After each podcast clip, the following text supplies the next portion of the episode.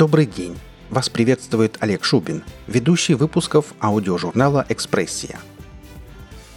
Космический корабль «Титан» во время рутинного рейса обнаруживает блуждающую планету со странной температурной аномалией.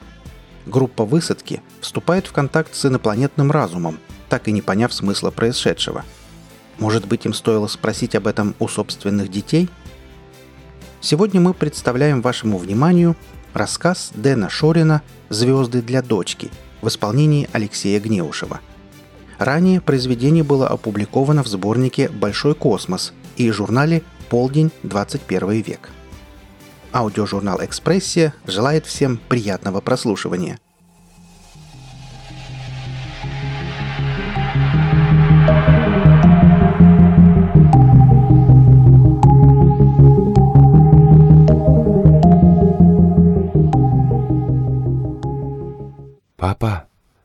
Космос это далеко? Мы гуляем по парку, и маленькая Инга смотрит на меня влюбленными глазами. Наташа идет рядом. По выражению лица я понимаю, что она не разделяет щенячьего восторга дочери. Космос начинается вот тут, дочка. Я хлопаю себя по груди. «Папа, я хочу в космос!» Поднимаю ее на руки и заглядываю в карие глазенки. Если человек к чему-то всю жизнь стремится, рано или поздно он к этому придет, даже если для этого придется перешагнуть через Вселенную. Наташа недовольно бурчит за спиной. Насколько я знаю, сейчас она больше всего на свете хочет отобрать меня дочку и крикнуть, чтобы я замолчал. Но в органах ей это, конечно, запретили. Они все еще пытаются получить секрет 0Т. Людям порой трудно понять самые простые вещи — они всегда пытаются искать секреты там, где их нет. А для меня многие тайны перестали быть тайнами. После ветрянки. «Максим, пожалуйста, не пудри дочери мозги». «Инга, девочка, папа шутит». Наташа совершенно не умеет мечтать. Она никогда в жизни не смотрела в небо. «Мама, смотри, звезды совсем рядом». «Максим, отпусти Ингу», Чаша терпения Наташи переполняется. Сейчас ей плевать на особистов, плевать на всю Вселенную. Есть ее ребенок и есть безответственный отец этого ребенка, который уже не совсем человек, и который хочет сделать драгоценному ребенку что-то непонятное, но обязательно плохое. «Мама, ну почему?» — хнычет Инга. «Девочка, мама не видит звезды», — отвечаю я. «Она слепая?» Девочка доверчиво смотрит на меня. «Нет, дочка. Она домашняя». Наташа забирает у меня Ингу и крепко прижимает к себе. «Инга, не верь ему. Твой папа плохой человек». На слове «человек» Наташа делает едва заметную паузу. «Зато он хороший папа», — заявляет маленькая проказница. «Мама, знаешь, когда я вырасту, я ни за что не буду домашней». «Максим, что ты делаешь с Ингой?»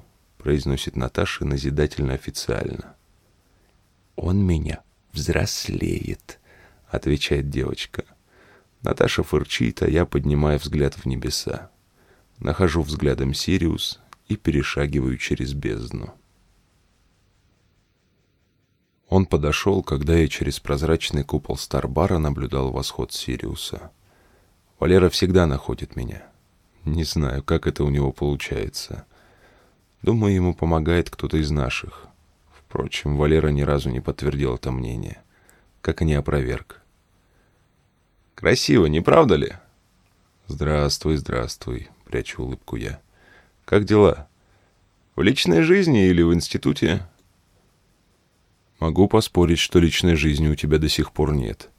Ты трудоголик, Валера, а женщинам нужно иногда уделять время. Когда-нибудь найдется та, которая сможет принять меня таким, какой я есть, улыбается Валера. И говорить вы с ней будете исключительно о квантовой физике, сообщаю другу я. Говорить мы с ней будем о жизни. Знаешь, Максим, жизнь нечто большее, чем пришел, ушел, вернулся — даже если каждый твой шаг длиной с десяток светолет. Вот ты о Наташе подумал?» Натянуто улыбаюсь. Ну и кто тянул меня за язык начинать разговор о личной жизни? В некоторых вещах Валера просто невозможен. «А как дела в институте?» Без тени смущения спрашиваю я. Будь на месте Валера кто угодно другой, мой финт просто не прошел бы. Но для Валеры работа все. Он просто представить себе не может, что я просто ухожу от неприятной для меня темы. Все по-прежнему. Все говорят про колоссальные достижения Института пространства и времени, но успехи пока остаются только на бумаге. Сегодня все открытия делаются на бумаге. Тяжело вздыхаю. Времена ученых-одиночек ушли со смертью Альберта. Согласен. Валера долго смотрит сквозь выпуклое стекло купола на медленно выползающий из-за горизонта слепящий диск. А знаешь, мы почти поняли, как вы ходите. Расскажи, расскажи. Я с интересом смотрю на Валеру. Электромагнитные поля. Сложная модуляция, способная к созданию информационного двойника — а так как при переходе нарушается закон сохранения энергии, то оригинал просто исчезает, а копия возникает на новом месте. Эксперимент Филадельфия. Я вежливо улыбаюсь. По-моему, давно доказано, что это умная мистификация. Валера смущенно кашляет. Я прекрасно понимаю его. Человечество слишком долго обманывали, и теперь люди не верят простым решениям. Бывает. К нам подходит официант, местный человек. «Что изволите?» — спрашивает он. «Дежурное блюдо», — заказывает Валера. «А мне графин воды». Я вежливо улыбаюсь официанту. Когда он отходит, медленно сообщаю Валере. «Он из безопасности». «С чего ты взял?» «Знаю». Валера задумчиво смотрит на восход. «Все-таки многое вам дала ветрянка. Гораздо больше, чем человек может выдержать. Не ветрянка нас научила этому знанию. Земля. Земля? Он недоверчиво улыбается. Знаешь, сколько раз меня пытались убить? Может, это иммунная система человечества? Обычная ксенофобия. Официант приносит заказ. Из тарелки Валеры вкусно пахнет ванилью и какими-то пряностями. Наливаю воды в стакан и залпом выпиваю. «Чего ему надо?» — спрашивает Валера, торопливо жуя. «Нуль Т», — отвечаю я. «Новая игрушка для человечества. Не думаю, что он здесь, чтобы причинить мне вред. Просто шпионит. Космическая безопасность наконец-то поняла, что сами они нуль Т не откроют». «Максим, расскажи о ветрянке», — просит Валера. «Что тебе рассказать? Про источник писали во всех газетах». «Нет». Расскажи с самого начала. Я хочу понять вашу мотивацию». «Мотивацию?» Задумчиво гляжу на Валеру. «Мотивацию», — повторяет он. «Ладно, слушай». Первый раз о ветрянке люди услышали три года назад. Титан в тот раз возвращался на полутора тысячах световых со стороны ядра. Настроение было хорошее, мы открыли три пригодные к терраформированию планеты, а впереди маячил двухгодичный отпуск. Я постоянно торчал на камбузе, пытаясь снять антиалкогольную защиту синтезатора. Всей команде до чертиков надоел отдающий хвоей самогон, перегоняемый Лыскиным, у себя в генераторной. А синтезатор на камбузе был способен выдавать даже марочные вина. Вот только между этой эстетикой и экипажем стоял код, поставленный капитаном Юдиным, убежденным трезвенником и тираном. Согласно теории вероятности, поставленная передо мной задача не имела решения. 50 триллионов вариантов — это вам не фунт изюма. На практике, вероятно, тоже. Только меня что-то дернуло поспорить с Димкой Аковым, что я этот код сделаю. Наверное, причиной столь опрометчивого заявления был пятый или шестой стакан самогона. Впрочем, о мотивах импульсивных поступков я задумывался крайне редко. Сначала подобрать код мне показалось занятием плевым, когда дни рождения Кэпа, его жены, тещи и старшего сына во всех формах синтезатор принять отказался, я призадумался. Человеческий разум не может охватить 50 миллиардов абстрактных чисел. От силы несколько тысяч. Только как определить нужную мне комбинацию? Я курил прямо на камбузе. Благо Санька Норкин благополучно забил на обязанности Кока и целыми днями торчал у себя на каюте, проводя досуг за изучением порнодисков. Скорее всего, я бы переиграл Юдина. У меня тогда был и стимул, и необходимая квалификация, и, как я думал, масса свободного времени. Но судьба распорядилась иначе. Мои потуги прервал противный зумер. Сам по себе сигнал маршевой тревоги чем-то экстраординарным не является — Галактика похожа на большую свалку, в которой временами встречается самый неожиданный мусор. Когда этот мусор оказывается на пути Титана, Юдин включает маршевые двигатели, и корабль слегка подправляет траекторию, избегая нежелательной встречи. Но мое счастливое неведение длилось всего несколько секунд. До того, как я посмотрел на пейджер и зафиксировал плановый промежуток работы маршевых двигателей. Полтора часа.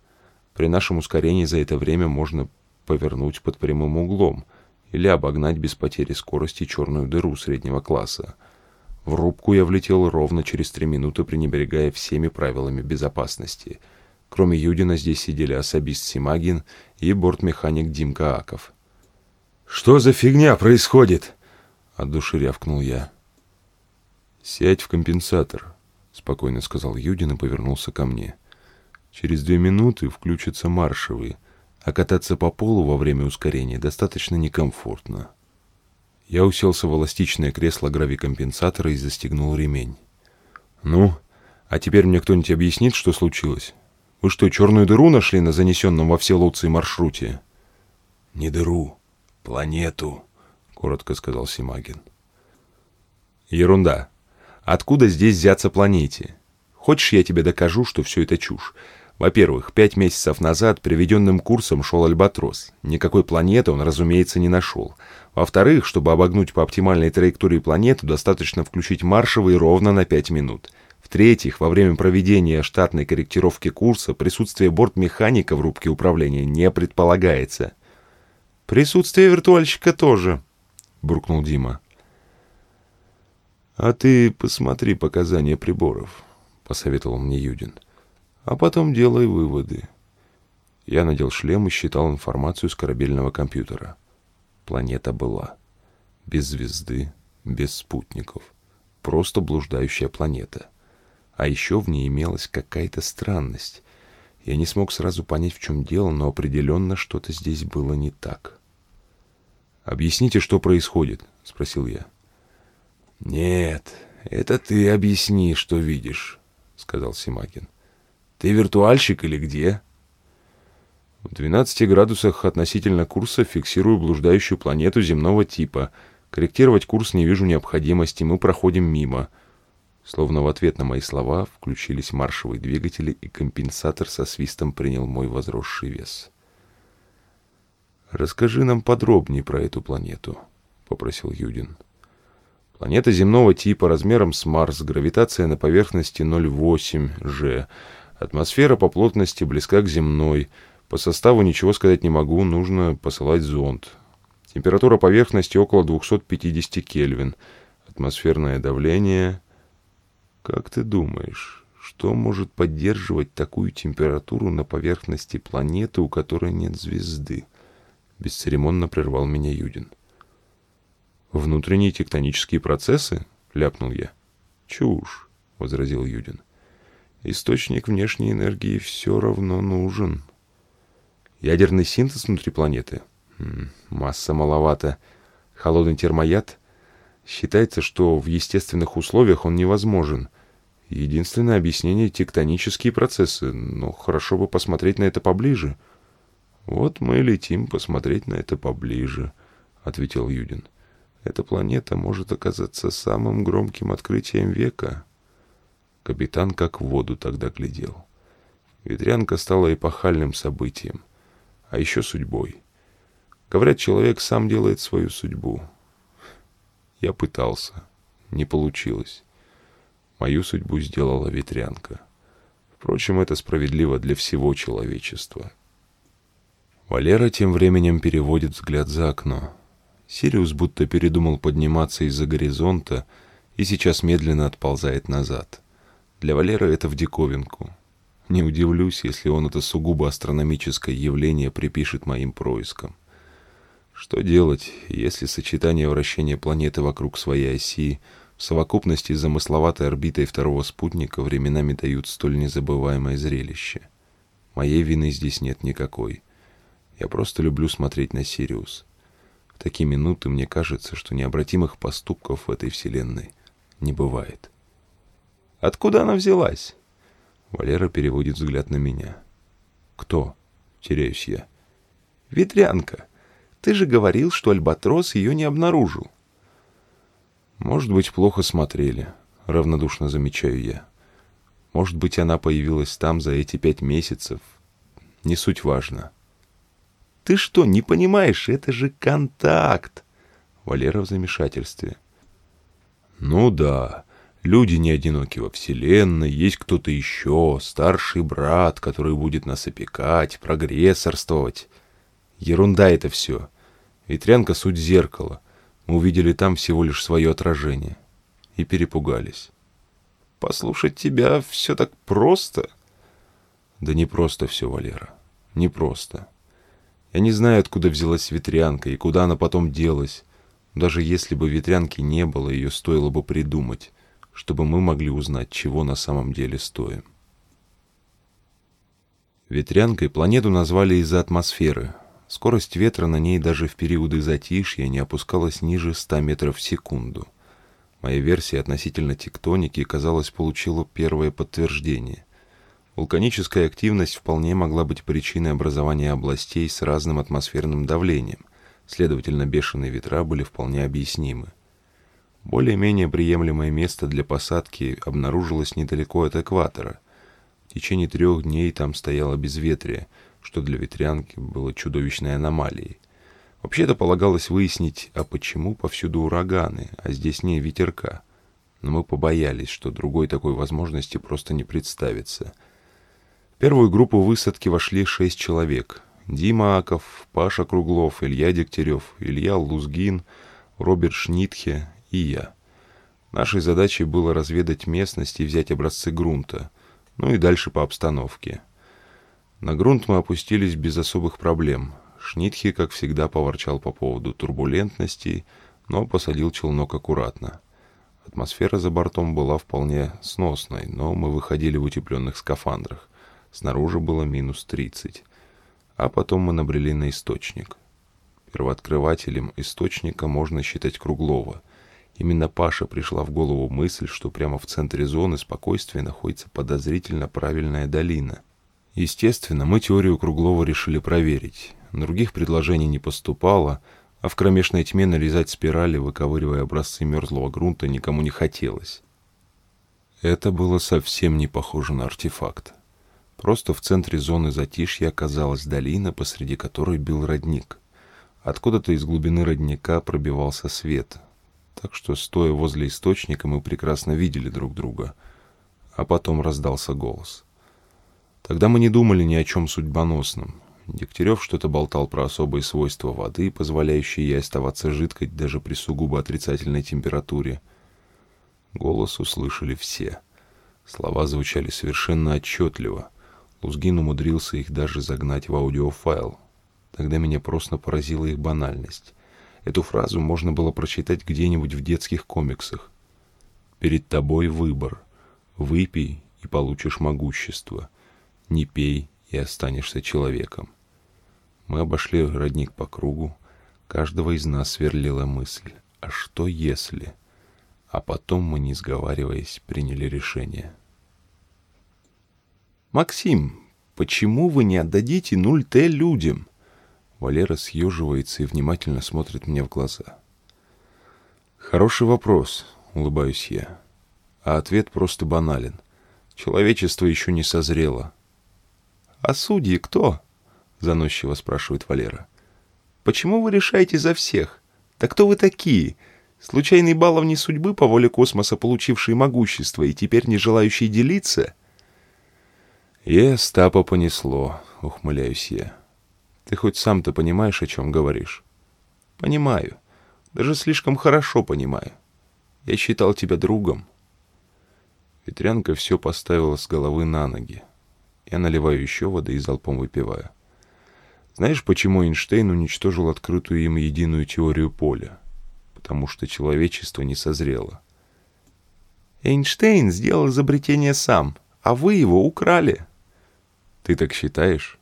Я непроизвольно улыбаюсь. И не надо лыбиться. Ветрянка поднесла 0Т человечеству на блюдечке, а вы решили оставить его себе. Человечество не прошло испытания. Это вы не прошли испытания. Вы перестали быть людьми. Человечество всегда стояло на титанах, на людях, которые оказались выше своей эпохи, а вы... вы антититаны. Титаны со знаком минус. Валера вскакивает со стула и, не оглядываясь, выходит из зала. «О, Санта Симплицитас!» — раздается у меня за спиной голос Симагина. Только его мне не хватало для полного счастья. Рука машинально тянется к кобуре с шестизарядным глокком. С некоторых пор я постоянно ношу его с собой. Почему я остановился именно на глоке? Естественно, из-за магазина. Пять пуль мало, семь слишком много. Председатель Совета миров садится напротив и кладет локти на стол. Поднимаю глаза и холодно смотрю на Симагина. «Чего тебе надо?»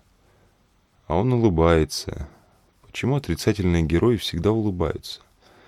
Может, потому что они уверены в себе, ничего не боятся, ни в чем не сомневаются.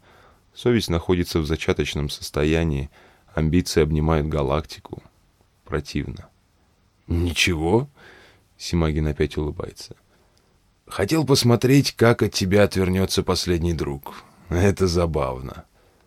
«У меня много друзей», — автоматически отвечаю я. «Давай посчитаем». Симагин растопыривает пятерню. Круглов, Аков, Дегтярев, Лузгин, Шнитхе. Пальцы кончились, друзья тоже.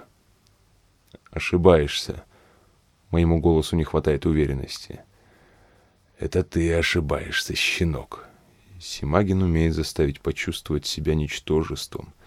Несколько слов, несколько случайных взглядов, и ты смешан с грязью. Других друзей у тебя нет. Тебе не нужны друзья. Ты пытаешься противопоставить себя людям, потому что сам уже не человек. Ты выродок, космополит, ничтожество. Слово «родина» для тебя ничего не значит. Не значит, покорно соглашаюсь я.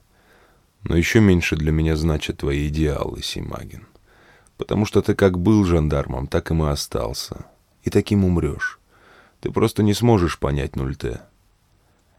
А ты попробуй объяснить без этих своих почувствовать прикосновение звезд сердцем. Долго смотрю на Симагина. Он так ничего и не понял. Без этих своих не могу. Или не хочешь? Или не хочу. Других доводов Симагин понять не способен. Он морщится, словно от зубной боли. Ты сам подталкиваешь нас крайним мерам. А ты попробуй арестуй меня. Я широко улыбаюсь а я пройду сквозь стены твоей тюрьмы, потому что у меня есть 0Т. Знаешь, Максим, иногда мы можем воздействовать через близких людей. Ты сам сказал, у меня нет друзей, отвечаю я. А упомянутая тобой пятерка способна о себе позаботиться. У тебя есть дочь, мимоходом замечает Симакин. А ее ты не тронешь. Сказать почему? Потому что у тебя есть сын. Ради его блага оставь в покое Ингу. Симагин смотрит на меня тяжелым взглядом. «Тебе говорили, что ты чертов ублюдок?» «Если ты пришел сюда, чтобы рассказать мне об этом, иди гуляй». Сириус тем временем вторично уползает из-за горизонта, наслаждаясь моментом, гляжу на светило. «А ты не боишься, что я решу, что благо цивилизации важнее жизни моего сына?» — спрашивает Симагин. «Не боюсь, потому что ты тоже был на ветрянке. Не хочу вспоминать об этом. Именно поэтому вы никогда и не поймете 0Т, сообщаю я. Почему вы? Кривится Симагин. Ты имеешь в виду человечество? Я имею в виду вторую группу высадки. Примерно через час после того, как мы обнаружили источник, совершил посадку второй челнок. Изначально его спуск в гравитационный колодец ветрянки не планировался — Впоследствии мы с ребятами обсуждали этот вопрос и пришли к выводу, что Симагин напихал в наши скафандры жучков и, получив данные телеметрии, тут же рванул вниз. По возможности он, конечно, подобрал бы экипаж из своих людей. Вот только команда челнока формируется согласно штатному расписанию, и ни малейшего шанса обойти процедуру у Симагина не было. Да и время его поджимало. Мало ли, что мы успеем натворить с артефактом иной цивилизации. Хотя правильнее будет сказать предположительно артефактом, предположительно иной цивилизации. Тогда у нас не было ничего, кроме предположений. Да и сейчас много ли мы знаем о ветрянке? Короче, кроме Симагина на поверхности оказались Евсеев, Гришин, Полухин, Жаворонков и Лимонов. Как они нашли источник, мы не знаем. Сперва мы их банально прошляпили, пребывая в состоянии эйфории.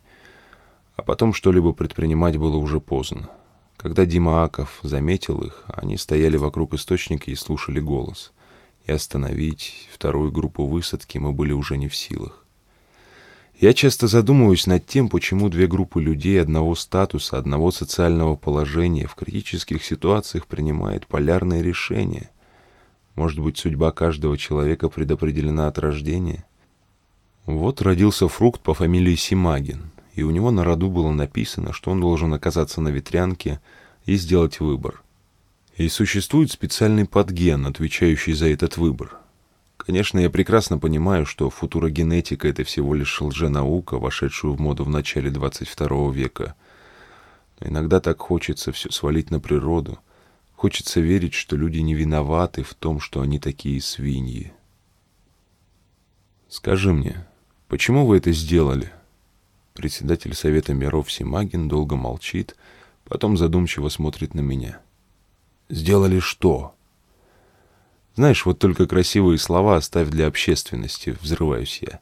Мы оба были на ветрянке, и ты прекрасно знаешь, что не первая, как считается официально, а именно вторая группа высадки пила из источника. Мы сделали свой выбор. Остались людьми и в качестве утешительного приза получили 0Т. Выпили из источника, и людьми быть перестали. Что вы получили от этой сделки, трудно сказать. Но в любом случае немало, иначе ваша шестерка не стояла бы сейчас на вершине власти. «Человечество само выбирает себе правителей», — жестко говорит Симагин. «Ты сейчас себе представил горстку инопланетян со склизкими щупальцами, в одночасье захвативших Федерацию. Хочу тебя разочаровать. Самое совершенное оборудование не нашло никаких аномалий. Мы люди, Максим, люди». «Это физически, а морально?» «Раньше с тобой было проще общаться», — вздыхает Симагин. А с тобой всегда было трудно, парирую я. Лучше скажи мне, почему в результате случайной выборки первая группа единогласно принимает одно решение, а следующая прямо противоположное.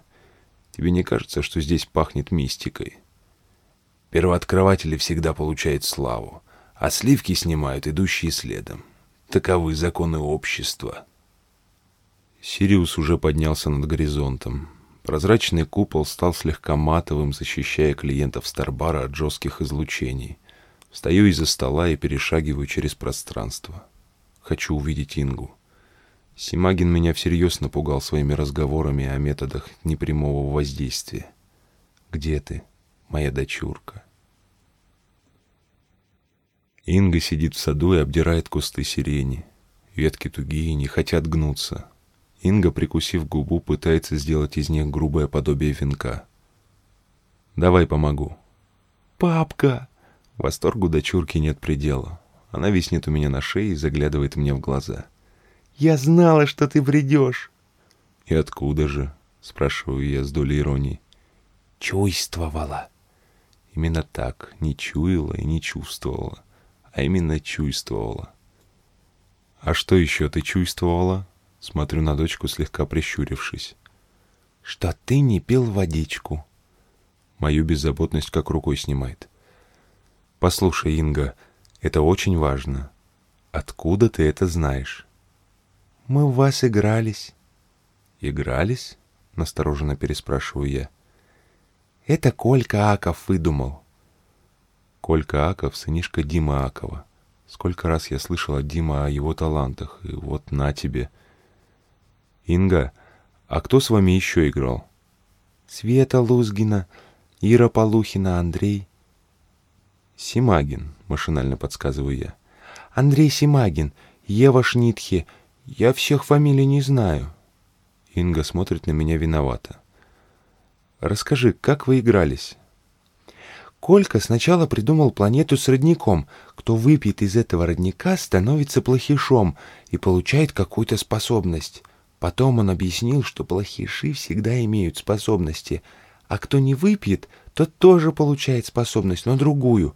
Это чтобы плохиши сразу не победили. И как вы играли?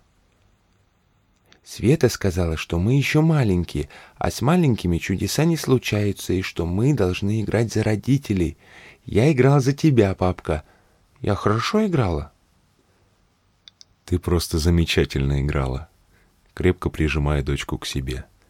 Инга, скажи мне, а как вы определяли, кто будет хорошим, а кто плохим? Мы посчитались. Я была хорошей. Вот вам и стопроцентная выборка — не спровергающие теорию вероятности. Они посчитались. Долго рассматриваю Ингу. У нее действительно есть способности. Через пару десятилетий этим детишкам будут принадлежать звезды. А может, даже и раньше. В голову приходит бредовая мысль. «А сегодня вы будете еще играть?» — спрашиваю Инге. «Ага», — девочка энергично кивает. «Хочешь, я научу тебя играть в войнушку?» Достаю глок и протягиваю его девочке. Почему я чувствую себя в этот момент последним мерзавцем? Наверное, потому что сумел остаться человеком. Не иначе.